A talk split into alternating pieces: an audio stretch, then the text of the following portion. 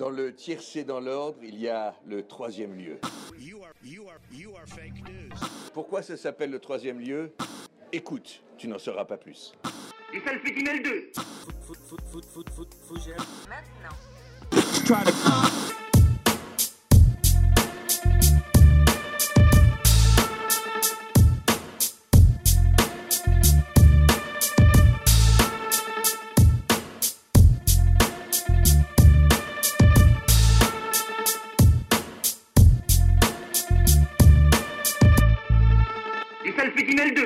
Bonjour à toutes et à tous, j'espère que vous allez bien. Moi je suis très content de vous retrouver pour cette nouvelle émission, pour ce nouveau podcasting. Euh, pour ceux qui nous suivent déjà depuis un petit moment, eh bien merci d'être fidèles. Et pour ceux qui nous découvrent, eh bien j'espère que ça va vous plaire. Toutes nos anciennes émissions, nos émissions spéciales des Flixitariens, etc. sont disponibles toujours sur notre site internet, 3 lieuefr sur Deezer, Spotify ainsi qu'iTunes, Apple Podcast et en mettant le mot-clé podcasting. Et, euh, et, sinon, comme vous pouvez l'entendre à la qualité audio, je ne suis toujours pas dans le studio, mais, mais le studio a réouvert. Là, c'est seulement que je l'enregistre sur mon téléphone le jour même, euh, ils sortent dans quelques heures, mais ça c'est les coulisses du troisième lieu. Mais sinon, le studio a bel et bien ouvert. On peut y enregistrer, comme vous allez pouvoir l'entendre, avec la fabuleuse qualité audio de la prochaine chronique entrepreneuriat que j'ai enregistré avec Edouard et Hugo. Mais sinon, voilà, le studio a réouvert. On va pouvoir, j'espère, vous proposer plus de contenu, qualité, euh, de qualité supérieure. J'espère que ça ne durera pas éternellement, ces petits enregistrements au téléphone dans, dans, sa chambre pour vous présenter le sommaire. Mais en tout cas, euh, on est quand même heureux de vous retrouver et de vous proposer du contenu. Et pour commencer cette nouvelle émission, eh bien, nous commencerons avec la chronique que j'ai enregistrée avec Hugo et Edouard sur l'entrepreneuriat. Ils vont vous expliquer un petit peu comment entreprendre et euh, essayer de vous éclairer si jamais vous voulez vous lancer dans l'entrepreneuriat. Ensuite, il y aura eh bien, le flixitarien, une chronique flixitarien euh, du fameux Cédric. Ensuite, Thomas. Thomas vous fera une chronique sur la politique USA et sur euh, l'actualité, ce qui s'est passé dernièrement. Et ensuite, moi-même, je vous ferai une chronique la semaine dernière sur Kill Bill et cette semaine sur le dernier samouraï d'Edward Zick avec Tom Cruise. Je vous dirai pourquoi ce film est incroyable, pourquoi je vous le conseille avec plein de petites anecdotes de tournage. Et tout de suite, la chronique sur l'entrepreneuriat.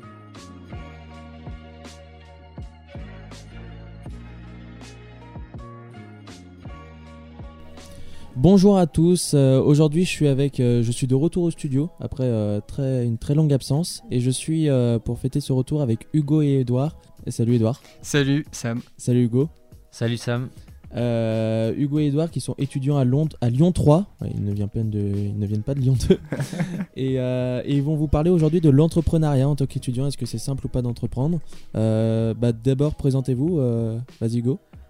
Bonjour à tous, donc, je m'appelle Hugo Bernard, j'ai 20 ans, donc je suis à, Lyon en gestion et en parallèle de mes études, j'ai monté une agence web, donc HNB Création. Salut, moi c'est Edouard, j'ai également 20 ans, je suis aussi euh, étudiant en licence de gestion à l'IE Lyon et je suis aussi en parallèle de mes études responsable commercial donc euh, de l'agence web marketing HNB Création aux côtés d'Hugo. D'accord. Euh, est-ce que vous pouvez présenter un petit peu l'agence HNB Donc chez HNB Création, on accompagne les PME et les artisans ou même les, indépendants dans, dans leur communication, ce via deux domaines principaux, donc le graphisme et les sites web. Donc pour ma part, je me suis lancé en mars 2019 et depuis ce jour-là, c'est une super aventure et je ne regrette pas du tout. Oui, voilà, l'agence HNB Création a vocation à, réaliser des, contenus euh, numériques, des sites internet notamment pour les entreprises d'une manière euh, sur mesure pour répondre euh, pleinement aux besoins de, des clients, des artisans et entreprises qui, qui nous contactent. Ok. Et euh, pour vous, c'est quoi entreprendre, surtout en tant qu'étudiant? Entreprendre, c'est surtout, je dirais, sortir de sa zone de confort, se challenger, mais en apportant toujours des euh, solutions aux problèmes que notre entourage peut rencontrer. Je pense que cette passion vient d'abord de, de, là. Entreprendre, c'est euh, tout d'abord faire des rencontres, c'est aussi sortir de sa zone de confort, se, se mettre en, difficulté, et je crois que c'est grandir en apprenant. Et comment ça vous est venu, euh, comment ça t'est venu, Hugo, l'idée d'entreprendre? Parce que tu étais déjà étudiant quand euh, tu as lancé euh, ça. Ouais, c'est ça. Donc moi, j'ai toujours eu un penchant pour l'informatique, donc depuis mon plus jeune âge. Donc je me rappelle que je faisais des sites web pour mon club de vélo, pour des courses que on organisait. Donc c'est venu assez naturellement. Et donc euh, en euh, L1, je savais pas, pas trop quoi faire, donc j'ai fait une réorientation, donc j'ai eu pas mal de temps libre et je me suis dit que ce serait une bonne idée de me lancer. Et vu que que j'avais faire des euh, sites web et du graphisme, bah, j'ai choisi de faire ça pour être plus indépendant et travailler dans un domaine qui me plaisait. Et toi, du coup, Edouard, tu l'as rejoint Moi, je l'ai rejoint en fait par la suite parce que j'avais euh, j'avais cette envie de, concrétiser un peu euh, mes, mes, apprentissages et j'ai toujours eu euh, l'envie de, découvrir aussi le, monde de l'entreprise. Et c'est vrai que Hugo, ça a été une super rencontre et ça a été une opportunité qui s'est offerte à moi. Et donc, j'ai pas hésité à, à me lancer. C'était vraiment la fenêtre de tir qu'il fallait. Et c'est quoi qui vous plaît le plus du coup dans, dans l'auto-entrepreneuriat? Bah, moi, je dirais euh, que c'est euh, d'être indépendant. Je pense que c'est une chose qui revient assez euh, souvent, mais de gérer son emploi du, du, temps comme on le veut, entre guillemets, bien sûr. Et bah, c'est assez fort et je pense que pas grand monde peut se le permettre en ce moment. Et donc, quand on entreprend, on touche un peu à tout. On fait de l'administratif, de la prospection, du commercial. On travaille aussi, bien sûr, sur ce qu'on sait faire, mais on touche à tout et du coup, on a vraiment une vision globale de l'entreprise, même enfin, à notre échelle. Ouais, tout à fait. Je pense que c'est euh, aussi euh, cette capacité de d'apprendre sur euh, sur le tas. et je pense aussi que l'auto-entrepreneuriat, c'est aussi quelque part une fierté de se voir grandir, de voir qu'on est capable de faire beaucoup de choses et de réaliser des, des, projets dont on, se, dont on ne sous-estimait pas le, notre, notre, capacité. Quoi. Euh, alors j'ai une question personnelle. Est-ce que c'est un petit peu comme, euh, comme l'expression être son propre patron? C'est un petit peu euh, ça, entreprendre? Entre guillemets, oui, c'est ça. C'est vraiment être son propre patron. décider de ce qu'on va faire, de la vision de, de notre entreprise. Parce qu'en étant employé, c'est vrai que souvent, enfin, ça dépend le poste qu'on a, mais on n'a pas souvent de responsabilité sur la vision globale de l'entreprise et de ce qu'on veut faire. Mmh. Donc là, c'est la possibilité de faire ça. Euh, est-ce que c'est facile, vous, en tant qu'étudiant, de concilier euh, du coup les études et cette vie euh, professionnelle? À la fac, on a pas mal de temps libre, donc j'arrive facilement à jongler entre les deux. Mais je dirais qu'il faut quand même avoir une bonne organisation, parce que sinon, ça peut, ça peut vite être problématique. Il faut, toujours prévoir une marge de manœuvre et jamais sous-estimer le travail que on a à faire. On s'en rend pas compte, mais on peut vite se libérer du temps dans la journée si on est un peu speed ou quoi que ce soit. Donc, on se lève plus tôt et on travaille plus et normalement ça va, ça, le planning rentre. Ouais, je crois qu'Hugo l'a bien dit, vraiment euh, la clé pour combiner euh, activité et études, c'est l'organisation.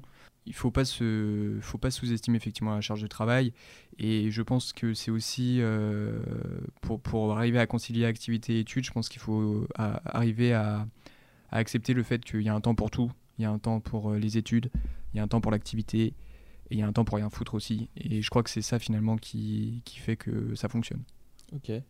Euh, et justement, est-ce que vous avez des conseils pour, euh, pour arriver à gérer son emploi du temps, son temps, euh, son temps libre, etc. Alors déjà, c'est planifier sa semaine et se fixer des objectifs qui sont chiffrés. Parce que si on n'a pas un objectif, on, on a tendance un peu à se perdre dans tout ce qu'on a à faire. Et ensuite, bien sûr, on loupe pas son réveil, sinon c'est mal parti déjà. Ouais. Euh, ouais, donc vraiment, moi, le, moi, le problème que j'ai rencontré souvent, c'est de sous-estimer la charge de, travail, je dirais, et d'être euh, dépassé un peu par les cours, plus le travail, plus les clients. Donc vraiment ça, se laisser toujours une marge de manœuvre. Et vous pouvez aussi faire une euh, to-do list. Il y, a, il y a pas mal d'applications maintenant sur le store et c'est vraiment sympa. Ouais, voilà, c'est vraiment ouais, euh, c'est s'organiser euh, et, c'est marrant parce que euh, Hugo est plutôt pour les to-do list, il est plutôt tout ce qui est application assez numérique et mhm. moi je suis un peu un aficionado du papier, j'ai toujours aimé prendre un papier et écrire dessus et c'est en fait c'est voilà, c'est gérer son temps aussi comme, comme on est, c'est-à-dire connaître ses capacités et, et être réaliste avec soi-même. quel conseil vous, vous donneriez à un étudiant? Qui veut, euh, qui veut se lancer dans l'entrepreneuriat Déjà, si on a cette envie de se lancer, je pense qu'il faut y aller, qu'il ne faut pas hésiter. Chacun a un domaine à exploiter. Il suffit de le euh, trouver. Après, c'est sûr que pour certains, ça peut être plus, plus difficile. On ne sait pas trop les, les euh, compétences qu'on a, mais je pense qu'on a, sinon, on a même beaucoup à apprendre, même sur Internet et sur YouTube ou n'importe quoi. Il y a plein de ressources en ligne pour approfondir des, des, des, euh, connaissances qu'on a vues en cours. Il faut être, euh, motivé et euh, s'entourer surtout des, euh, des bonnes personnes. Je pense que le réseau y est pour, beaucoup dans la réussite de son projet. Je dirais aussi qu'il ne faut pas avoir peur de l'échec. Donc, moi, c'est comme ça que j'ai appris aussi, c'est en apprenant des, erreurs des autres que j'ai pu grandir. Ouais, je, pense qu'il faut, faut avoir, euh, faut avoir à l'idée une chose. J'aimerais juste faire une parenthèse euh, de secondes euh, pour prolonger le, le propos d'Hugo. Euh, L'entrepreneuriat, c'est une expérience vraiment riche. C'est un sentiment qui ne ment pas, qui ne trompe pas. C'est une valeur qui, qui vous prend aux tripes. Et euh, en, Europe et en France particulièrement, on a tendance à, à juger un projet par sa réussite et à résumer la richesse d'une expérience à sa réussite. Mais c'est une erreur. C'est une erreur pourquoi? Parce que pour atteindre un objectif final, il y a un chemin à parcourir. Ce chemin, il est fait d'embûches, de galères, euh, il est fait de sentiments, des moments de haut, de bas, euh, de, de tristesse, d'euphorie, euh, de crainte, de doute. Et, et parce que l'entrepreneuriat est une épopée, ce sont toutes ces étapes par lesquelles nous passons, toutes ces phases que, que nous vivons, euh, qui nous apprennent le plus. Et nous croyons que c'est en ça que réside la véritable richesse euh, de, de- de l'entrepreneuriat.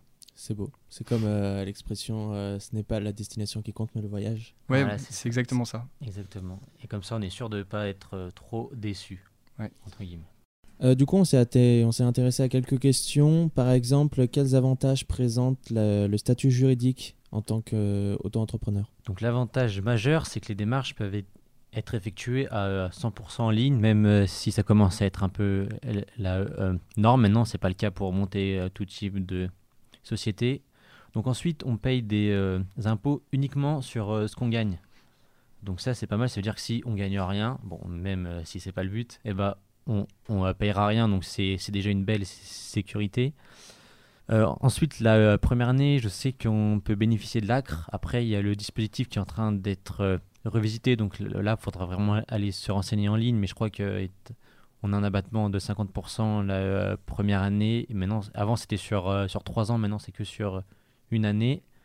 Et sinon, on a juste à payer la CFE, donc la contribution foncière des entreprises.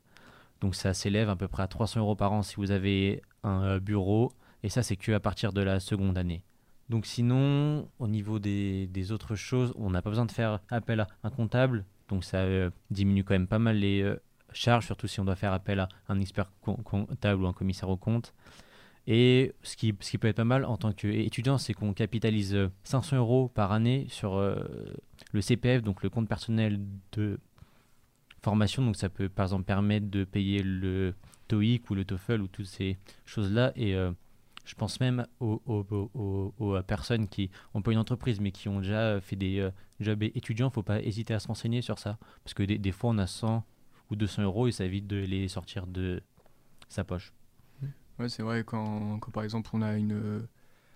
en ce moment, il y a eu beaucoup de sessions, euh, tout ce qui était euh, TOEIC, euh, certification de, langue. Et c'est vrai qu'en fait, euh, on peut puiser finalement dans ces, dans ces ressources-là euh, pour, pour payer des, des sessions qui sont, qui sont quand même des fois onéreuses pour, pour certains étudiants. Quoi. Alors après, je peux comprendre aussi, avec tous les acronymes et tout, ça peut faire peur. On se dit qu'il y a- beaucoup de choses à gérer administrativement, mais il y a beaucoup de choses aussi pour aider et qui sont pas forcément obligatoires, surtout quand on se lance ou même voilà pour qui nous aident et tout. Donc je pense qu'il faut euh, il faut prendre du recul un petit peu et pas se dire oh là là il y a tout ça. euh. Je pense qu'il y a aussi ça non? Oui, bah oui. Enfin, de toute façon, après, c'est sûr qu'il y a des euh, petits acronymes, mais vraiment, il n'y a pas grand, grand chose. Il suffit d'avoir un compte et euh, de, dé- de déclarer ce qu'on gagne sur un, sur, sur un site. euh, ça reste vraiment très accessible. Ouais. Tant qu'on est organisé, qu'on met son réveil, euh, C'est ça. c'est bon. Être organisé, mettre son réveil et garder la tête froide et, et se dire qu'on n'est pas plus con qu'un autre. voilà.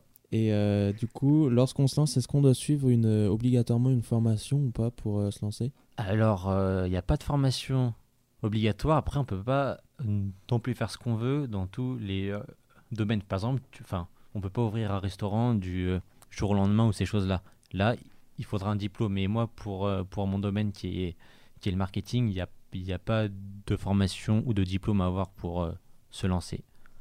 Mais, mais je sais qu'il y a des, des formations qui sont dispensés par la chambre du commerce. Mhm. Donc il faut se renseigner si on veut être accompagné. Quoi.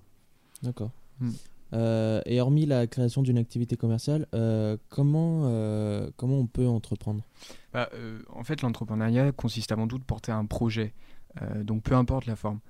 Ça peut être à, à but lucratif comme ne pas l'être, et peu importe que ça soit un événement ou quelque chose qui, qui perdure dans le temps. Euh, donc on peut entreprendre comme vous le faites, vous via une radio étudiante. Ça peut aussi être la création d'une association, d'un blog, d'une revue de presse. Euh, Il y a plein de formes qui incarnent l'entrepreneuriat et, l'important est de vous sentir bien, euh, d'être à l'aise dans la manière de porter votre projet. Et ce qui compte réellement, c'est le fond, ce que vous apportez vous, et pas tant la forme. Je vais rebondir un peu sur, ce que tu as dit, c'est que si, vous, avez une idée, avant de vous lancer ou quoi que ce soit, surtout, il faut la tester. Faut pas se lancer dans un pro- projet, commencer à faire plein, plein de choses. Si ça fonctionne pas, faut, voilà, vous en, vous en, des fois, en parler à ses, à ses proches, c'est pas souvent une bonne idée. Parce qu'ils ils vous, enfin, ils vous aiment bien, enfin, normalement. Et euh, ils pourront vous, vous- vous dire que c'est très très bien alors que ça, alors que ça retrouve peut-être pas son, son, Ils n'ont pas un regard objectif sur la Ouais, à- situation. ouais, Voilà, c'est ça. ça. C'est vrai, vrai ce que tu dis parce que euh, parce qu'effectivement d'une euh, ils, ils peuvent un peu euh, pas mentir mais avoir une idée faussée euh, Ouais. sur, sur leur avis. Puis je pense qu'il y a aussi c'est que des fois il y a beaucoup de gens qui sont un peu freinés par euh, en tout cas beaucoup de jeunes qui peuvent être un peu freinés par euh, l'envie de se lancer parce que les parents ont peur euh, qu'ils se mettent dans une dans, pas, dans un cercle un peu vicieux, que ça soit onéreux, qu'ils Ouais. s'en sortent pas, que ça soit chronophage, qu'ils n'arrivent pas à concilier études, et etc. Et, ce que tu dis, c'est, Hugo, c'est, c'est vrai. Ouais. Et euh, du coup, est-ce que vous pouvez résumer euh, l'entrepreneuriat en cinq mots-clés? Bah, je vais en faire trois et Edouard il en fera deux ou l'inverse. Vas-y, vas-y, je te, je te sens chaud, vas-y, vas-y, là. Donc euh, c'est d'abord des euh, rencontres, euh, un apprentissage, je dirais, une fierté, une liberté et, euh, et un exercice indispensable. Je pense que tout le monde euh, devrait entreprendre une, au moins une fois dans, dans, euh, sa vie, même si c'est pas, euh, pas vraiment un gros projet. Ça, c'est vrai, quand on, quand on pense entrepreneuriat, on se dit tout de suite, euh, il y a des employés, on va être patron et tout. Alors que finalement, on peut entreprendre de plein de façons euh, différentes, comme tu le disais euh, précédemment. Donc, peu importe l'idée, en fait, on peut trouver une un moyen d'entreprendre et sans pour autant avoir peur de l'échec et tout, on peut se lancer, quoi. Ouais, c'est ça, il faut pas être limité. Je pense que tout le monde a des rêves, il faut, faut y croire et les réaliser en, en fin de compte. Ouais, Je crois que ça se résume à ça. c'est, c'est sûr, l'entrepreneuriat, c'est aussi un, en fait, c'est aussi un moyen de, de s'exprimer. C'est, euh, c'est, euh, l'entrepreneuriat, c'est euh, une forme euh, qui incarne son, sa créativité, son expression, comme un artiste s'exprimerait sur, euh, sur une toile ou sur un mur en taguant. Voilà, certaines personnes ont besoin de créer, de rendre service, de, de faire des rencontres, et, et je, je pense que c'est ça, en, en- effet, l'entrepreneuriat aussi. Ok. Ça peut que être, euh, être bénéfique. En fait, il n'y a, pas- il y a pas vraiment de mauvais côté ou quoi que ce soit. C'est euh, vraiment une super expérience. Je pense surtout ce qui freine les gens, euh, même surtout étudiants, hein, je pense c'est la peur de l'échec et de se dire euh, peut-être qu'on pourra pas se relever ou que ça va être super compliqué. Mm. Mais euh, ouais, il faut surtout pas, il faut se lancer en fait. Même euh, il faut pas avoir peur de l'échec. Mm, oui, non, mais tout à fait. Les, les Américains ont cette phrase qui, je crois, résume assez bien l'idée. Et pourtant, euh, Dieu sait que je ne cours pas après les Américains. Mais ils ont cette phrase qui, disent, qui dit Au moins, moi, j'ai essayé. Bah voilà, ça c'est c'est vrai. Il faut se dire, euh, vaut mieux avoir des des regrets ou des remords euh, que des romans. Je sais pas si c'est l'inverse. euh, mais- Bah, il vaut mieux avoir euh, Des remords que ouais, des des regrets, remords, ouais. ouais, de se dire Ah là, j'aurais pu faire Ouais, ça un petit peu mieux. Mais enfin, je, je, je sais pas toi, Hugo, mais en tout cas, dans l'entrepreneuriat, aujourd'hui, euh, tu regrettes rien. quoi. Ah non, moi je regrette rien et j'ai rencontré plein plein de personnes, euh, j'ai vu plein de personnes et ça peut, ça peut servir dans beaucoup de domaines. Donc euh, vraiment, T'as eu des hauts et des bas. Est-ce que il y a un moment où tu t'es dit, euh, j'y arriverai pas ou euh, je vais je vais peut-être abandonner ou ça va foirer? Bah, pas vraiment. Après, le euh, plus dur au début, c'est quand même. Enfin, moi, dans mon domaine, au début, c'est trouver ses premiers clients. Ça peut prendre un peu de temps, mais après, c'est un peu un effet boule de, de neige, je dirais. Avec le bouche-oreille, ça fonctionne quand même très très bien. Donc voilà, il y a une connaissance qui en parle à une connaissance, et en- fin de compte, on, on arrive à tisser des, un lien et euh, l'activité se, dé- se développe bien. Donc, j'ai pas vraiment eu de bas, euh, plus des hauts, je dirais. Voilà. Bah c'est bien pour toi. Merci. C'est bien pour toi. Après, faut, faut être patient aussi. Il faut pas se dire que ça va faire en une semaine ou deux semaines. Faut être patient, surtout quand on a des clients, etc. Mm. Et euh, alors, question personnelle aussi, est-ce que vous, en, vu que c'est plutôt en ligne ce que vous faites, vous n'avez pas été freiné par la crise et tout Alors, sur. moi, en tant que responsable commercial, sur toute la partie prospection, ça ne change pas vraiment parce que la, la, manière dont on aborde les prospects est la même, que ce soit en temps de, de euh, de Covid euh, ou non. Euh, là où il peut y avoir une petite différence, c'est à la limite sur les rendez-vous physiques qui sont peut-être plus compliqués. en tout cas, non, sur la partie vente commerciale, non. Et sur la partie en ligne, il y a beaucoup de petites entreprises qui ont voulu se digitaliser et autre chose. Donc ça, ça a plutôt été un boost, cette crise, même si, si c'est pas une bonne chose pour beaucoup de monde, pour notre activité. C'est vrai qu'on qu'on n'a pas trop ressenti de notre côté la crise aura au moins fait des heureux. Euh, peut-être un mot de la fin de vous deux euh, sur l'entrepreneuriat bah, Merci à vous pour euh, l'accueil et continuez à entreprendre du coup avec, avec la radio et voilà. Edouard, je sais pas si tu as bah, Merci particulièrement à toi Sam et puis on salue également toute l'équipe technique derrière et, et, à tous ceux qui nous ont écoutés. lancez-vous. Et on espère qu'on reviendra très bientôt. Eh ben, j'espère aussi. Maintenant que le studio est réouvert, voilà, euh, ça faisait bizarre de vous voir, euh, voir en face. Le studio est réouvert, j'espère qu'il va pas refermer dans deux semaines, mais euh, on croise les doigts. Hein. Non, non, j'espère pour vous. On touche du bois. Ouais. bah, C'était cool de vous avoir tous les deux. Bah, j'espère que ça en a éclairé, que ça en a éclairé plus d'un sur l'entrepreneuriat. J'espère que vous avez pu y voir plus clair si vous aviez des idées. Et puis, et puis on se dit à la prochaine. Allez, à très vite. À bientôt.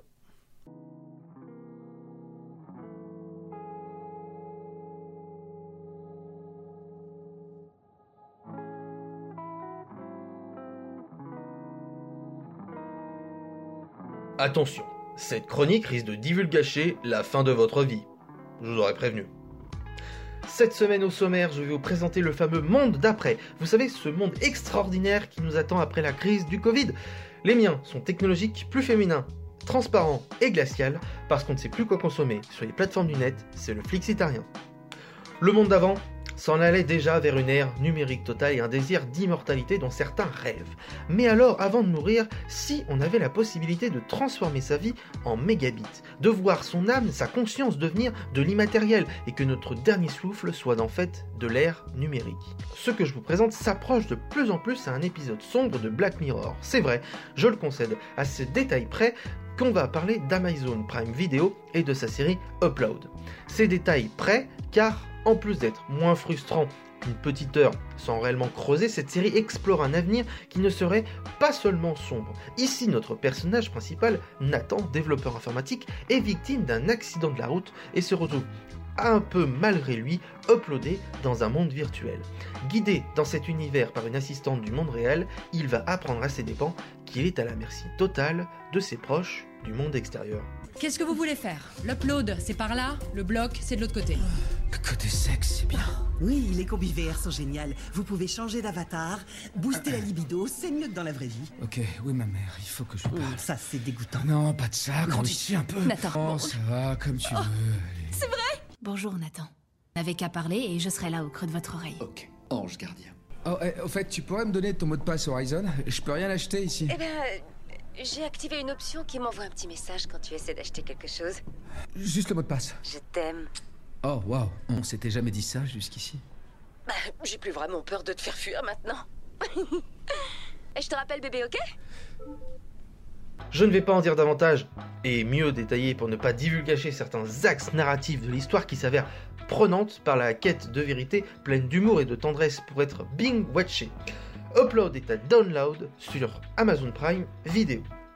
Le monde d'avant avait déjà un fort réveil sur l'écologie comme le prouvent ces derniers mois. Le réchauffement de la planète, fait incontestable mais malheureusement contesté, est un problème majeur du monde que des scientifiques pourraient régler. Imaginons que le four dans lequel nous sommes devienne un frigo, voire un congélateur invivable. C'est la catastrophe de base qui arrive au personnage de Snowpiercer sur Netflix adapté du film du même nom par le réalisateur du grand oscarisé Parasite.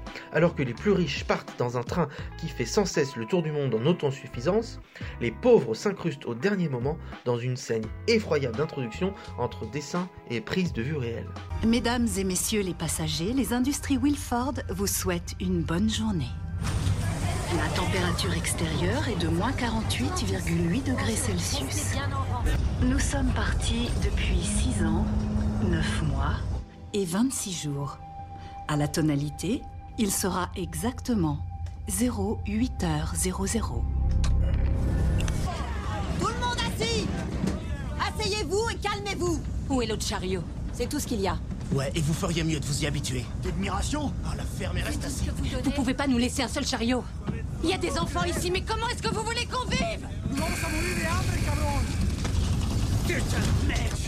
Comme le film La plateforme, c'est une exacerbération de la lutte des classes entre ceux qui ont tout, ceux qui ont un minimum et ceux qui n'ont rien dans les derniers wagons.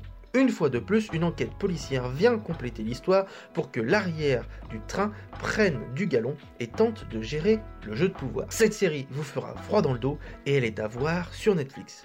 A noter que pour découvrir d'autres programmes euh, dans cet esprit euh, de monde survivaliste, vous pouvez réécouter le flic citarien de la saison précédente sur les théories de l'effondrement. La condition de la femme est aussi un sujet important pour un monde meilleur. Et même, allons plus loin, faisons un monde où il n'y aurait plus aucun homme sur Terre. Seules les femmes subsisteraient 100 ans après la guerre chimique dans Zérostérone, la série de France TV Slash c'est alors installé un système matriarcal auquel chacune doit se plier, où la journée de la préparation à la procréation est un moment majeur de la vie de toute femme.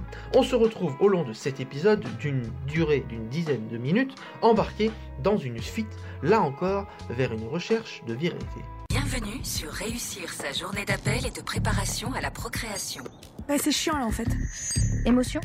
Bah j'en ai marre de toi. Appétit? J'ai la dalle. Vous aussi, vous passez votre GAPP Euh, non, en, en fait, c'est seulement elle. Elle est en pleine ovulation.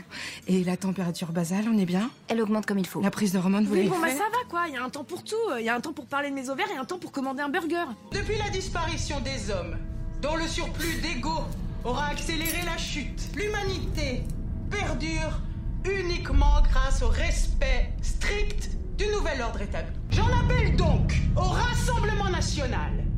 Liberté et. Le format court fait que l'histoire met du temps à s'installer, disons même des épisodes à s'installer, alors qu'il y en a peu avant de devenir un peu plus intéressant sur la fin. Est-ce trop de gènes, d'œstrogènes Vous pouvez vous demander, en réalité, pot de zob, on s'y fait. Au Flix CT1, on se permet de vous le conseiller, Zérostérone, c'est sur France TV slash. Finissons par un monde d'après qui prône la transparence. On la demande souvent aux politiques aujourd'hui, mais si demain elle s'appliquait à tous, une transparence jusqu'à finir le plus naturellement possible en étant tous nus.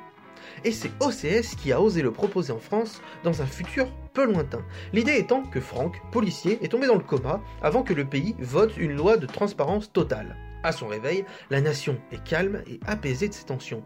Enfin, laisse-t-on croire. En réalité, des meurtres ont lieu durant lesquels les victimes sont rhabillées. On découvre donc que tout le monde ne semble pas si convaincu du bien fondé de cette réforme, dans le même temps que Frank doit s'habituer à cette nouvelle norme.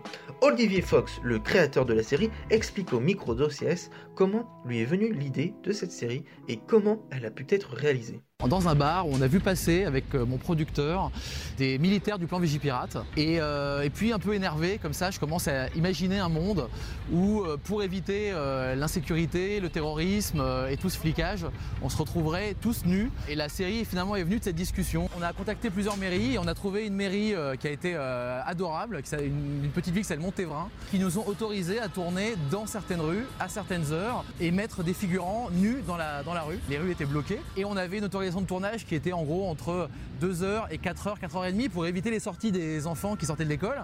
Ce n'est certainement pas la série du siècle, elle a d'ailleurs été arrêtée après seulement, seulement ou pas, 10 épisodes malgré une fin ouverte à une suite. Les éléments narratifs sont bien maigres pour 7h30 de cette comédie qui remplit moyennement son rôle.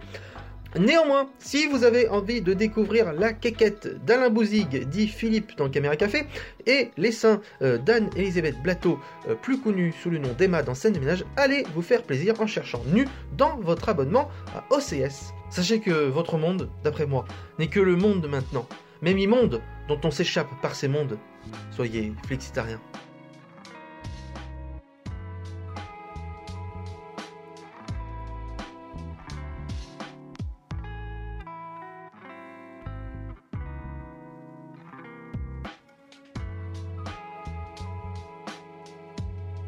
Salut, salut à tous, bon retour sur notre radio, j'espère que vos vacances se sont pas trop mal passées. Euh, si vous avez déjà écouté mes chroniques, euh, vous savez que j'ai un sujet préféré, c'est la politique américaine. Euh, même malheureusement, j'ai décidé que cette chronique sera heureuse et optimiste, donc on va pas parler politique, évidemment. Du coup, à la place, je savais pas trop de quoi parler, et puis je suis tombé sur cet article formidable hein, sur Yahoo News qui va révolutionner votre vie euh, d'une recette d'endive au jambon de Laurent Mariotte, mais attention, elle est faite sans béchamel. Et c'est donc là que se trouve la révolution des endives au jambon sans béchamel, hein, c'est une invention sans égale euh, depuis le Minitel ou la moutarde sur la côte de porc. Euh, alors pour remplacer la béchamel, moi ça me va très bien, j'aime pas ça. Euh, mais Laurent, il utilise du bouillon de poulet. Et oui, il fallait y penser. Ah, je, je- bon, je- vois bien que ça n'a pas trop l'air de vous passionner. Euh, bon, vous, devez avoir une âme, une âme de cuisinier, bah, très bien. Alors, on va parler plutôt de, euh, euh, pff, je sais pas moi, qu'est- qu'est-ce qui se passe de bien en ce moment? Euh, bah, alors, en France, c'est la merde. Aux États-Unis, bah, c'est la merde et en plus, ils ont froid. Je sais pas moi, je voulais faire une chronique feel, good, feel good là, bah c'est raté. Bon bah tant pis, du coup on va parler politique américaine. hein. Qu'est-ce que vous voulez que je vous dise? Bon, du coup on est dans les débuts du mandat de Joe Biden. Euh, pour ceux qui voient pas qui c'est, euh, prenez la reine d'Angleterre sans les bigoudis et avec des Ray-Ban. Euh, c'est- c'était le candidat démocrate au présidentiel par défaut, celui qui devait ramener les États-Unis dans le droit chemin, etc. C'est plus ou moins ce qu'il a fait. Euh, si vous appelez le droit chemin la situation avant Trump. Euh, en effet, ce mandat, pour le moment, c'est un gigantesque contrôle, Z euh, sur la présidence Trump, par exemple en annulant le ban des personnes transgenres dans l'armée ou en remettant les États-Unis dans les accords de Paris. Enfin, en, essayant en tout cas, ça c'est encore pas fait, mais bon, l'intention est là. Mais évidemment, on reste avec un candidat démocrate qui n'est pas un candidat de gauche. Et donc Biden n'a pas proposé et a même opposé certaines mesures phares des primaires comme le Medicare for All de Bernie Sanders qui créerait une, sécurité sociale ou bien l'interdiction du forage pour le, pour le pétrole. Là où Biden s'est montré un peu plus ouvert, et encore, euh, c'est sur l'annulation des prêts étudiants. En effet, les étudiants américains ont une moyenne de 32 000 dollars de dettes pour payer leurs études, ce qui amène un énorme problème sociétal, parce qu'évidemment, quand vous devez rembourser 32 000 dollars, eh ben, c'est compliqué derrière. La gauche du Parti démocrate pousse pour pardonner au minimum 50 000 dollars par étudiant, ce qui voudrait dire que largement plus de la majorité euh, n'aurait plus de dettes, mais Biden propose seulement 10 000 dollars, ce qui est déjà très bien, mais qui reste un énorme problème. Et donc ça, c'est le débat qui se pose actuellement euh, dans la présidence Biden. Mais c'est pas tout ce qui se passe, parce que vous avez peut-être entendu parler d'une vague de froid qui paralyse les États-Unis, coupant l'accès à l'eau et à l'électricité, dans le Texas no- notamment. La planète a donc décidé d'en mettre une deuxième couche, hein, en plus du Covid, et il y a déjà 47 personnes qui sont mortes, dont 30 au Texas. Et c'est dans ce contexte-là que Ted Cruz, un ancien candidat euh, à la présidentielle en 2016, qui est devenu sénateur du Texas, euh, a décidé de partir en vacances à Cancun, au Mexique. Euh, Le mec est donc censé être responsable de ces gens, et c'est lui qui est censé apporter de l'aide en temps de crise, mais il part en vacances parce que ses filles voulaient aller au Mexique. Bah oui, forcément, il y a une semaine de vacances, hein, vu que bah, euh, les, tuyaux sont gelés et qu'ils n'ont pas d'électricité. Donc il s'est fait choper, hein, il y a des photos de lui à l'aéroport, etc. Et du coup, il a dit qu'il euh, emmenait juste ses filles au Mexique et qu'il rentrait le lendemain pour faire son boulot. Le problème, c'est que c'est faux. Euh, son staff l'a confirmé et il l'a lui-même euh, avoué plus tard sur Twitter. Il devait passer une semaine au Mexique et il est finalement rentré en précipitation à cause bah, du bad buzz. Quoi. Euh, ce qui nous montre encore une fois l'attention portée par les élus américains pour leurs électeurs. hein. Et puis ensuite, il y a eu l'impeachment de Trump, le deuxième, hein, cette fois-ci, à cause de ses agissements le 6 janvier et de tout ce qu'il a fait pour dévaloriser la victoire de Joe Biden. Alors, si vous ne savez pas ce que c'est l'impeachment, euh, sachez qu'il y a plusieurs chroniques sur le site de la radio ou sur mon Instagram, Thomas euh, tiré du bas Napet, n a 2 p e y qui vous explique tout ça. Mais pour faire simple, c'est un processus qui permet au Congrès américain de retirer le président en place si celui-ci est trouvé coupable de euh, crime ou de trahison. Euh, là, Trump a été jugé pour avoir incité les émeutes meurtrières du 6 janvier, où des pro-Trump néo-nazis et adeptes de théories du complot en tout genre, type Quanon, ont réussi à rentrer dans l'enceinte du Capitole, qui est le bâtiment où siège le Congrès américain. La Chambre des représentants a très vite mis euh, en accusation Donald Trump, et c'est le Sénat, le deuxième organe, c'est son le chambre de représentants et le Sénat, c'est les deux organes du Congrès euh, américain. Euh, le Sénat a dû attendre après l'investiture de Joe Biden pour voter sur une potentielle condamnation euh, qui n'aurait pas retiré le poste de président Trump, puisque Biden était déjà devenu président, mais qui l'aurait interdit de se représenter en 2024 et après. Le Sénat ayant besoin des deux tiers des, des membres votant pour condamner le président, le score de 57 en faveur contre 43 en défaveur n'a pas été suffisant pour condamner Trump. Mais justement, quel est l'intérêt de destituer Donald Trump alors que celui-ci n'avait que très peu de jours à gouverner restant quand ça a commencé, ou bien même quand ça a fini, il n'était plus président? Eh bien c'est un débat, même au sein du Parti démocrate, parce que les deux options, en fait, impeach ou pas impeach, étaient très très nulles. Condamner Trump, c'est diviser encore plus le pays en donnant une impression d'injustice aux fans de Donald Trump. Ça veut dire au mieux que l'allié de Trump qui se, proposerait, qui se présenterait en 2024 deviendrait le champion de son électorat et que celui-ci serait de plus en plus motivé contre les élites qui, selon eux, manipulent le jeu politique en leur faveur, etc. Mais d'un autre côté, ne pas le condamner, ça crée un précédent. C'est-à-dire que la prochaine fois que quelqu'un cherche à inciter la violence contre des représentants du peuple et qu'il tue des policiers sur, sur leur passage, ça sera inspiré par l'action de Trump et justifié, entre guillemets, par l'action de Trump. Mais au final, je pense que la situation elle est encore pire. Parce qu'on se retrouve dans un entre-deux horrible. Ils ont essayé de le destituer et ils n'y sont pas arrivés.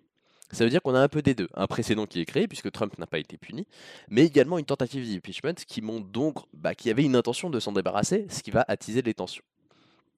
Enfin bref, euh, c'est le bazar aux États-Unis, hein, comme d'hab, euh, mais j'espère que ça va s'améliorer dans les prochaines années. En attendant, eh bien, faites attention à vous et bonne semaine.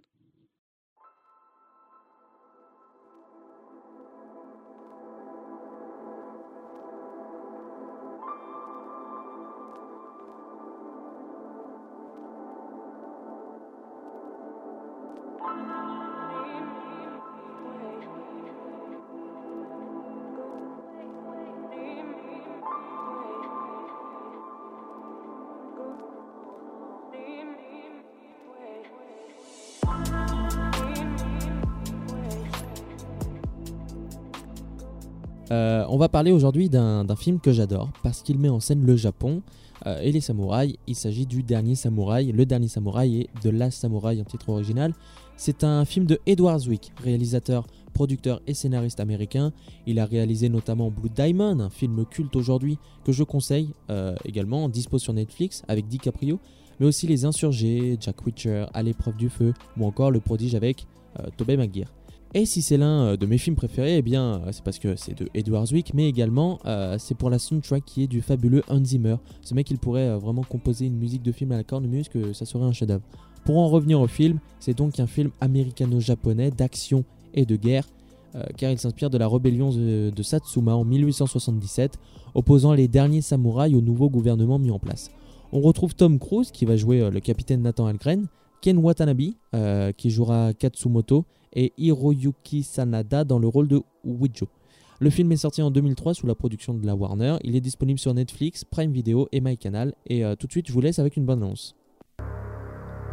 Le Japon s'est mis en tête d'engager des experts pour entraîner son armée. Nous vous paierons 400 dollars par mois. 500.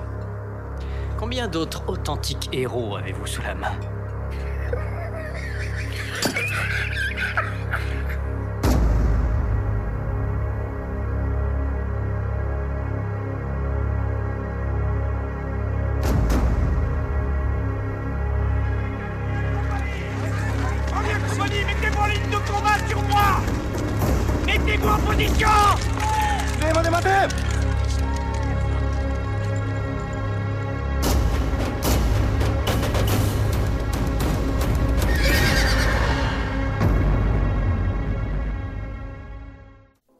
C'était pour euh, la bande-annonce et maintenant parlons de l'histoire. Comme je l'ai dit, elle s'inspire d'une vraie bataille qui a, euh, eu lieu en 1977. En 1976, dans le film, Nathan Algren est un héros de guerre qui a combattu contre les Indiens. De ses exploits et de son expérience, il est appelé pour être euh, conseiller militaire pour l'empereur japonais qui veut développer son pays et l'ouvrir au commerce occidental, ainsi qu'éliminer par la même occasion les derniers guerriers samouraïs. Mais alors que les Japonais dirigés par Nathan et les samouraïs se rencontrent pour la première fois dans une forêt pour combattre, eh bien le capitaine Nathan Algren est capturé par les samouraïs et emmené dans leur village qui se trouve dans la vallée. Euh, si Tom Cruise reste, c'est parce que Katsumoto, le chef du euh, village, veut le garder pour examiner son ennemi. Mais aussi parce que les routes ne sont plus praticables euh, en hiver, donc il ne peut pas rentrer. Il intègre donc le village, alors qu'il est leur ennemi, hein, je le rappelle. On l'installe dans la maison de la femme euh, de l'homme qui l'a tué pendant la bataille euh, dans la forêt, donc disons qu'il n'y a pas une super ambiance. En même temps, il a tué son mari, donc ils vont pas lui faire le café. Enfin bref. ils lui font bonne figure parce qu'on est dans la culture japonaise et samouraï, donc on est, on est digne, on fait bonne figure quoi qu'il arrive. Et plus le temps passe, plus le temps va passer, plus Nathan va s'intégrer au village, plus il va apprendre à connaître la culture samouraï, à la respecter, jusqu'à changer de camp et combattre pour les samouraïs.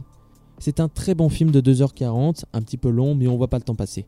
On rentre dans la culture japonaise et plus précisément dans la culture samouraï.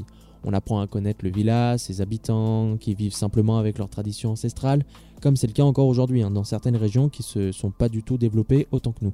C'est super de voir un Américain euh, se faire enseigner une culture, une coutume qui est opposée à la sienne, et euh, le fait que Tom Cruise se fasse enseigner cette culture, on peut vraiment voir les rudiments de cette culture, ce qui est très intéressant.